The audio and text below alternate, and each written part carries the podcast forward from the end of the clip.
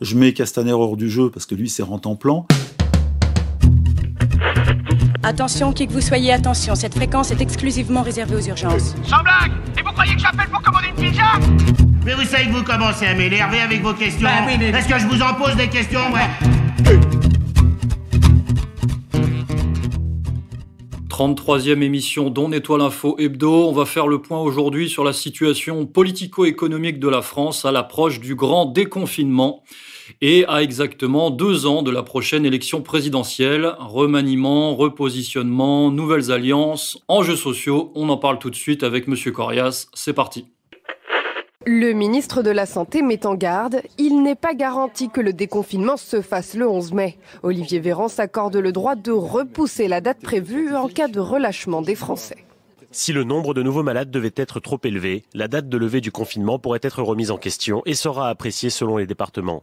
Tout le scénario construit dépend du respect, jusqu'au dernier moment, du confinement.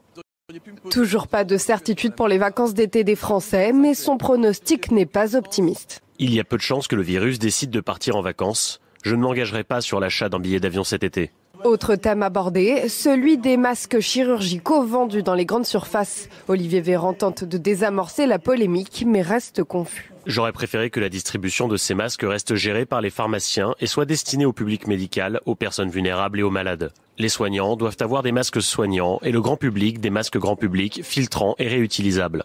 Enfin, Olivier Véran ne se dit pas convaincu que la France soit prête à faire face à une grande catastrophe épidémique. Il appelle à repenser les capacités de l'État, à anticiper et à gérer ce genre de crise. C'est une ancienne avec un T, hein, c'est-à-dire une chose qui revient inlassablement. Depuis environ deux ans, Emmanuel Macron devrait se séparer d'Édouard Philippe et entamer un renouvellement d'équipe dans les prochaines semaines histoire de tenir de manière inespérée jusqu'en 2022, là où se dessine une élection qui pourrait bien lui être favorable, enfin on va en discuter. Alors sur le, largage d'Édouard Philippe que les médias commencent à annoncer, euh, les initiés savent très bien que, c'est le couple Philippe, Édouard Philippe, Alexis qui, qui gère et applique le pouvoir exécutif en France. Et euh, du coup, le véritable enjeu, si jamais Édouard Philippe était poussé vers la sortie, euh, la question c'est quid d'Alexis Kohler, hein, Alexis Kohler que certains appellent le véritable président de la République. S'il reste en poste, il est certain que, que ce représentant de l'État profond continuera à infléchir la politique française. Et encore faut-il savoir s'il reste en poste, euh, et encore faut-il savoir avec qui il serait associé et la teneur de leur relation. Euh, donc on va y venir, on va donner quelques bruits de couloir à nos auditeurs, mais plus que les personnes, c'est vraiment l'intention d'Emmanuel Macron qui nous interroge et qui s'avère euh, de plus en plus déterminante. Il lui reste deux ans à tenir avant l'élection, si tant est que l'élection présidentielle de 2022 ait bien lieu, hein, on, ne saurait en, présager. Et il faut qu'Emmanuel Macron conjugue avec, on en parle depuis plusieurs émissions, avec euh, la pression populaire, c'est-à-dire euh, la situation sociale brûlante en France, et la pression élitaire, c'est-à-dire euh, la pression que lui met l'État profond. Euh, à savoir que ces deux pressions, ces deux blocs, euh, finalement, euh, veulent la peau d'Emmanuel Macron d'une manière ou d'une autre. Et donc le président Macron doit trouver un, un point d'équilibre, un difficile point d'équilibre dans ce, dans ce contexte. Donc la solution pour lui pourrait être un basculement d'un côté ou d'un autre de la pression, mais on a vraiment l'impression qu'il n'en est finalement euh, pas capable. Il est incapable de prendre des décisions fortes. Il a continuellement un train de retard. On se souvient que cette idée de se séparer euh, d'Édouard Philippe et d'Alexis Kohler euh, date déjà de l'affaire Benalla. C'est-à-dire qu'il y a déjà deux ans, ça aurait dû être fait et ça n'a pas été fait. je rappelle à nos auditeurs que lorsque Nicolas Hulot a quitté le gouvernement, donc c'était quasiment au début du mandat d'Emmanuel Macron, il était déjà question d'un remaniement en profondeur et ce n'avait pas été euh, effectué parce qu'il n'y a pas de réactivité. Euh, voilà, il y a une incapacité de la part du président à gérer les rapports de force, à refuser les rapports de force. Voilà, donc on a un problème euh, structurel de, ce côté-là. Si on rajoute à ça la sclérose générale de, du système politico-administratif français, qui est un, qui donne cette espèce de mélange entre incompétence et, nuisibilité, hein, qui s'incarne dans beaucoup de, personnalités du, monde politique, eh bien nous avons euh, voilà cette, cette situation et tout pousse vers finalement la la continuation de cette politique petit bras catastrophique de, gestion de crise perpétuelle. Alors on, a vu, le président Macron euh, demander, appeler à une union nationale. Oui, évidemment, mais nous sommes en en plein processus de, désintégration euh, globale. Et cette union nationale, eh bien, il y a très peu de chances qu'elle advienne parce que, alors il y a trois scénarios hein, par rapport à l'union nationale. Le premier scénario, ça serait effectivement la véritable solution par rapport à tout ce que je viens de décrire, par rapport à ce processus de désintégration justement. Ça serait renversement de la table, euh, dissolution, et là, euh, évidemment, on bascule dans quelque chose à l'italienne, dans une solution à l'italienne. Emmanuel Macron qui appellerait Marine Le Pen, euh, Jean-Luc Mélenchon, Arnaud Montebourg, Hubert Védrine. voilà, donc on aurait quelque chose de populaire, populiste. Ça, c'est pour les, c'est une hypothèse, c'est pour l'Union nationale, pour les plus optimistes. De l'autre côté, on pourrait avoir le versant euh, plutôt euh, national-sioniste, hein, c'est-à-dire l'union nationale, euh, l'union nationale du, du macrono-le pénisme, déjà décrite par, Todd hein, il y a quelques mois, c'est-à-dire cette espèce d'union où Marine Le Pen gérerait l'intérieur, elle ferait la, police, hein, elle gérerait la, colère populaire, celle des banlieues et des gilets jaunes, soi-disant d'extrême gauche, avec, avec l'idéologie Zemmour dans la, dans, la tête, et Emmanuel Macron qui lui s'occuperait de la question euh, nationale, internationale euh, et continuerait sa, politique finalement européiste et, de, et, économique hein, à la solde des, des grandes puissances financières.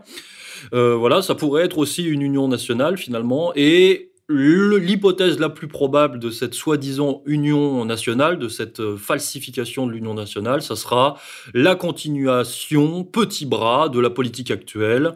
Euh, donc gestion de crise euh, perpétuelle, gestion de crise à court terme, avec le président qui se dit que quoi, puisqu'il il a tellement confiance en lui, qu'il se dit que de toute manière il s'en sortira, parce qu'il est, il est tellement arrogant qu'il pense que ses ennemis n'auront pas sa peau et quelque part ils ne peuvent pas vouloir sa peau. Et donc dans ce cas-là bah oui, il se séparera d'Edouard Philippe, il fera monter certainement Bruno Le Maire, hein, Bruno Le Maire qui est son, qui est son bras droit, qui, de toute façon, il y a plus grand monde, hein, il faut le dire à nos auditeurs, hein. dans l'équipe, dans le premier cercle d'Emmanuel Macron, il y a Bruno Le Maire, Marlène Schiappa, Sibeth Ndiaye, c'est-à-dire qu'on en est vraiment là.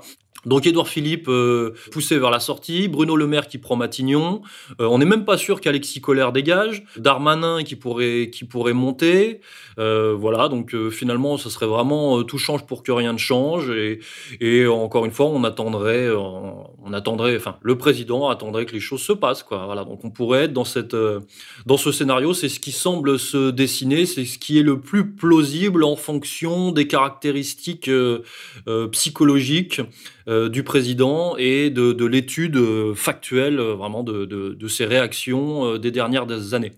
Alors, Monsieur Corias, qu'est-ce que vous pensez de ce, scénario? Qu'est-ce que vous pensez de l'Union nationale? Comment vous voyez la suite? Ben, Quand un président qui s'évertue depuis deux ans maintenant, puisqu'il a été élu début mai 2017, à, briser les collectifs, à, séparer les Français euh, selon euh, divers axes, verticaux ou horizontaux, euh, confessionnels ou autres, même s'il dit le contraire, je vois pas comment ce président-là, qui est le président un peu des, des, séparatismes et des séparations, pourrait être le président de l'Union nationale, mais sait-on jamais.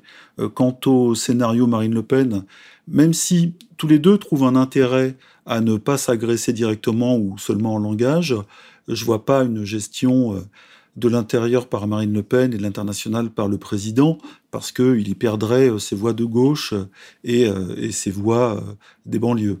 Bref, on, se dirige plutôt vers un tout change, rien ne change à la française, ces espèces de remaniements qui font juste jouir les éditorialistes des médias mainstream, mais qui finissent par gaver les Français, voire les énerver.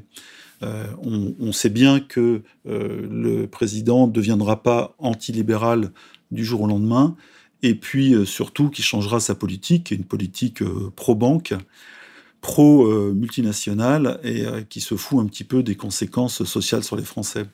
Je, je, rappelle quand même, à toutes fins utiles, que le pouvoir en France est un pouvoir un peu spécial. Le pouvoir exécutif, c'est un pouvoir bicéphale, ce qu'on ne trouve pas forcément dans les autres pays, parce que regardez par exemple Trump, il est Bon, évidemment, on, peut parler du pouvoir profond, mais il est le seul, en réalité, à gouverner. Bien sûr, il y a le Congrès, le Sénat, etc. Mais c'est lui qui prend les décisions. Il a été élu pour ça. En France, le président qui est élu au suffrage universel hein, depuis la Ve République 58 de Debré et de Gaulle, eh bien lui, il a un pouvoir très important, mais le Premier ministre en a aussi. Théoriquement, le Premier ministre, lui, applique la politique pour laquelle le, président a été élu, mais on sait très bien qu'il y a des dissensions et qu'en France, toujours le Premier ministre a lorgné sur le poste de président. Euh, c'est l'ambition du Premier ministre. Rarement le Premier ministre s'efface, un peu comme euh, euh, le, Premier ministre de, François Hollande avant que sa place ne soit prise par Manuel Valls. Euh, Monsieur Hérault. Donc voilà, soit c'est un fidèle soumis et qui sert juste à relayer la parole du président et à le soutenir, soit c'est un, un ambitieux qui veut lui bouffer la place. Eh bien, en ce moment, on voit bien que le, Édouard Philippe, il a l'avantage un peu dans la presse de droite, la presse libérale, il est considéré comme un Premier ministre solide, qui dit la vérité, qui est réaliste. on, disait la même chose avant de Sarkozy avec Chirac et de, de Valls avec Hollande. C'est toujours un peu le même système. On nous voit un Premier ministre qui dit, euh, voilà, c'est l'austérité, c'est serrons la ceinture, et puis le président qui se garde les bonnes nouvelles. Donc on a un peu un jeu, une coproduction avec le bon flic et le méchant flic. Et puis à la fin, ça finit par être chiant parce que c'est toujours la même intoxication avec la même politique, mais euh, dont les curseurs, je dirais, se déplacent soit en faveur du président qui annonce les bonnes nouvelles, soit en défaveur du Premier ministre qui, annonce les mauvaises, mais en même temps, on dit, voilà, c'est quelqu'un qui ne ment pas aux Français, et donc euh, sa cote monte et tout est trafiqué. Donc aujourd'hui, il y a effectivement un hiatus euh, apparent entre le Premier ministre ou la paire Kohler-Philippe et le président, mais ça arrange tout le monde et surtout le président qui fait, comme vous le dites, office de, de, président de, toutes les lâchetés, puisqu'effectivement il ne décide pas de grand-chose, il aime bien les sbroufs, Versailles, l'international, les affaires étrangères, un peu comme Mitterrand, qui Mitterrand, lui, ne voulait pas qu'on touche aux affaires étrangères. Il s'était gardé ce précaré et qui était effectivement prestigieux et qui laissait des traces dans l'histoire. Or, la politique politicienne au, petit jour, avec les décisions et les décrets de merde et qui font chier tout le monde, c'est sûr qu'il a laissé ça à Kohler-Philippe, mais ils en ont profité pour prendre ce pouvoir décisionnel. Et ils ont un réel pouvoir aujourd'hui. Et on peut dire que si, par exemple, Trump, lui, fait face au sabotage ou aux pressions du pouvoir profond américain, eh bien, euh, qu'on n'arrive pas à, désigner par des hommes. En France, on peut le désigner par la paire euh, Philippe Kohler. Et, on voit bien que soit ce trio joue sur cette opposition, plus ou moins réelle, plus ou moins factice, soit il en profite euh, pour faire croire que le président Macron, justement le président de tous les Français, qui défend les Français, face justement à la dureté de cette paire. On peut rajouter même Nunez à, cette paire euh, Philippe euh, Kohler, Nunez, qui a toujours des décisions dures. Je mets Castaner hors du jeu parce que lui, c'est en plan et euh, il fait rigoler presque à chaque fois qu'il prend la parole. Mais on, a en France voilà une, une, configuration assez spéciale du pouvoir où, à la limite, on voit qui joue pour le pouvoir profond et qui essaye de jouer théoriquement pour le peuple, c'est-à-dire le président élu par tous les Français. sinon, très honnêtement, je ne crois pas. Je ne crois pas à un changement politique majeur profond en France qui viendrait euh, tout simplement du haut ou par le haut. Le seul changement viendra du bas, si c'est possible, et pas de manière euh, démocratique. Et euh, là, je dis pas ça pour paraphraser Alain Soral, mais aujourd'hui, tout est bloqué démocratiquement, et on voit bien d'ailleurs que en période d'état d'urgence, qu'il soit terroriste ou sanitaire, le pouvoir profond et la, décision appartient de plus en plus aux forces oligarchiques et de moins en moins aux gens euh, qui, eux, sont mis devant le fait accompli. Donc, politiquement, le scénario est sombre, sauf bonne surprise, c'est-à-dire euh, rebond de la conscience populaire et puis action populaire euh, qui s'oppose à des décisions de plus en plus iniques, c'est-à-dire injustes et de plus en plus destructrices, pardon, économiquement. Alors le défi pour Emmanuel Macron, c'est de tenir jusqu'en 2022 euh, pour euh, avoir l'espoir, et un espoir d'ailleurs qui ne repose pas sur rien, hein, de remporter euh, l'élection présidentielle de 2022.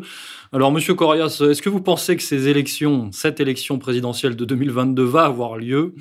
Et euh, si jamais elle a lieu dans les temps, c'est-à-dire dans, deux ans, quasiment jour pour jour, euh, pensez-vous qu'Emmanuel Macron soit finalement, euh, oui, le, favori de cette élection? Pour l'instant, il l'est par élimination, c'est-à-dire qu'en face, il n'y a personne qui se détache, on a toujours les mêmes. Mélenchon, Le Pen dans l'opposition, et sinon à droite, quasiment personne, et à gauche, n'en parlons même pas. Donc il fait face à un, un populisme, mais qui est séparé, qui est en opposition avec lui-même, c'est-à-dire le populisme de droite et de gauche sont en opposition, donc il est tranquille tant que cette barrière sera, sera vivace et existera. Et pour l'instant, on ne voit pas Mélenchon tendre la main à Marine Le Pen ou Marine Le Pen à Mélenchon, comme ça avait été fait dans l'entre-deux tours de 2017.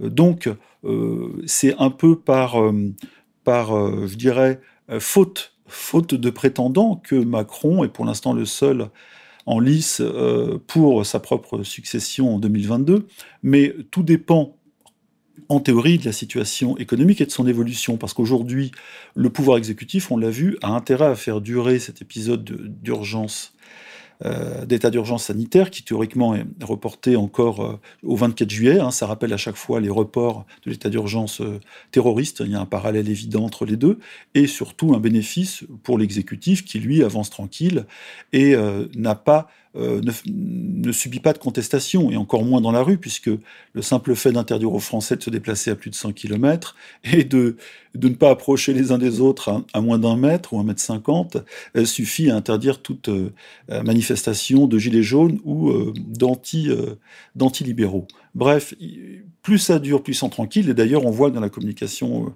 gouvernementale ou même de Macron, on a un, ça sera dur, les temps seront durs, vous verrez, on mettra du temps à se relever, mais on le fera tous ensemble, etc. Donc il y a une paralysie euh, volontaire économique qui est exercée par le pouvoir politique et qui sert ce pouvoir politique, mais évidemment au détriment. Là, on va parler économie, euh, du PIB, euh, c'est-à-dire du travail des Français. On a aujourd'hui la moitié des salariés, c'est-à-dire 10 millions de salariés qui sont au chômage technique au chômage provisoire, même si l'activité l'activité va reprendre, on sait très bien que ça sera long et qu'il y aura des dégâts, surtout parmi les petits, les TPE, les PME. Donc, on a l'impression d'un tour de passe-passe politique qui se fait au détriment de l'activité des Français, euh, du niveau de vie des Français, et que ce sont eux-mêmes qui vont le payer, et qui vont payer ce, tour de magie euh, politique. Parce qu'aujourd'hui, on a bien compris que se servir d'une pandémie grippale, même un petit peu sévère, pour se refaire la pelote politique, euh, c'est à la fois un coup euh, magistral et un coup terrible euh, porté à un pays. Alors évidemment, quand on entend Christine Lagarde qui nous dit euh, ça va être dur, euh, il va falloir accepter l'austérité, ou le président ou le, directeur de la Banque de France qui nous menace en nous disant qu'il faudra rembourser, que ce sera long et difficile, etc. On entend tous ces sons de cloche néolibéraux, mais on les entend depuis toujours. Sauf que là, aujourd'hui, ils avancent sur un terrain tranquille et, euh, ils n'ont quasiment pas d'opposition. Personne n'ose s'opposer en matière politique hein, à, ces discours qui sont des discours évidemment pessimistes, déconstructeurs et puis surtout déclinistes, hein, comme disait, je crois, Nicolas Bavrez.